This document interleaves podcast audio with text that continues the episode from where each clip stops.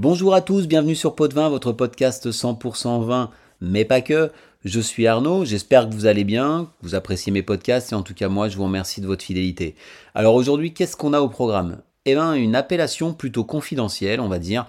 Je doute que vous en ayez beaucoup entendu parler, c'est aussi ça, Pot de Vin, vous faire découvrir des endroits surprenants partout dans le monde, là où on fait du vin. Alors, direction l'Espagne, la Costa Brava et Emporda. Alors pourquoi je vous parle d'Emporda? Tout simplement parce que j'y suis passé cet été, je vous avoue que moi non plus, ça ne me parlait pas plus que ça. Emporda est situé dans le nord-est de la Catalogne et comprend deux zones géographiquement distinctes. Une première qui va de la frontière avec la France jusqu'à Figueras, célèbre pour son musée d'Ali notamment et qui englobe toute la partie est de la péninsule avec la ville de Cadaqués et le magnifique parc naturel du Cap de Creus. Ça, c'est l'Alt Emporda, l'Emporda du haut si vous préférez. Donc vous vous en doutez, il y a un Emporda du bas, c'est le Baix Emporda, qui se trouve à l'est de Gérone, au nord de Barcelone.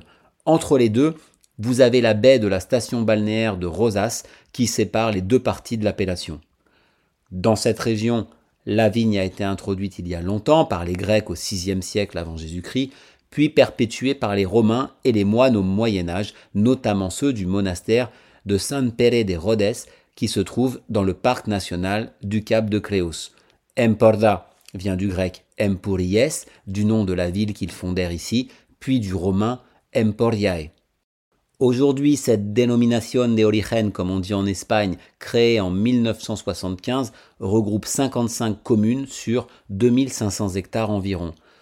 On est dans une zone encadrée par les Pyrénées au nord, la Méditerranée à l'est et jalonnée par plusieurs massifs montagneux. Alors, c'est pas de la haute montagne, les vignes sont cultivées jusqu'à 300-400 mètres d'altitude, mais c'est quand même très vallonné.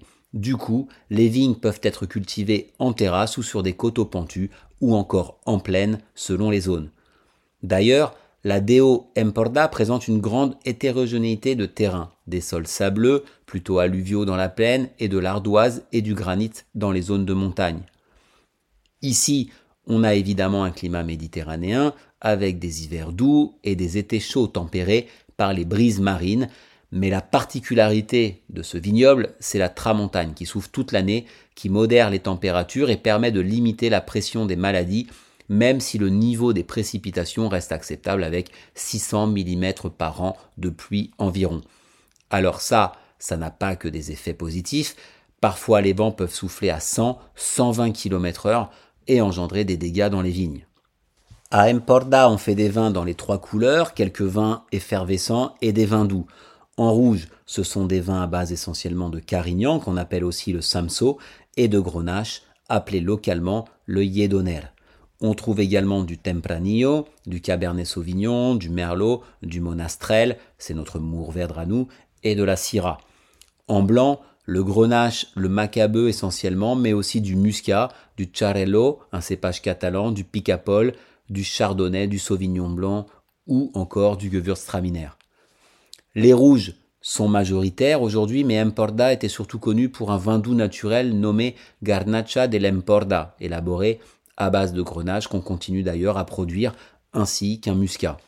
En fonction des cépages et des méthodes d'élevage, on peut avoir en rouge des vins goulayants, gourmands ou des vins plus structurés qui font merveille avec la charcuterie espagnole, les viandes à la plancha ou le gibier. Les blancs, c'est pareil, il y a beaucoup de profils différents qui accompagnent parfaitement les produits de la mer qui ne manquent pas dans cette région. Un joli calamar à la plancha, des anchois ou des sardines, des couteaux et des poissons fraîchement pêchés dans la Méditerranée. Sur l'appellation, il y a une quarantaine de domaines pour la plupart, des petites exploitations familiales et situées majoritairement dans l'Emporda du Haut. Je peux vous citer Ave Bodeguers, Martin Faicho, Perelada, Oliveda, Espelt Viticultors, La Vignetta, Terra Remota. Mais bien sûr, il y en a d'autres d'excellents que vous pourrez découvrir, surtout si vous vous rendez dans la région, d'autant que ce ne sont pas des vins très chers pour la grande majorité. Évidemment, je vous y encourage, notamment si vous êtes dans le sud de la France, il n'y a que la frontière à passer pour rejoindre par exemple Cadaqués, donc une escapade est tout à fait faisable et croyez-moi, vous ne le regretterez pas. Voilà, cette petite étape espagnole est à présent terminée. Vous ne rencontrerez pas les vins d'Imporda bien souvent, sauf localement bien sûr, mais c'est toujours intéressant de savoir que cette déo existe et que vous pouvez toujours vous faire plaisir avec modération évidemment.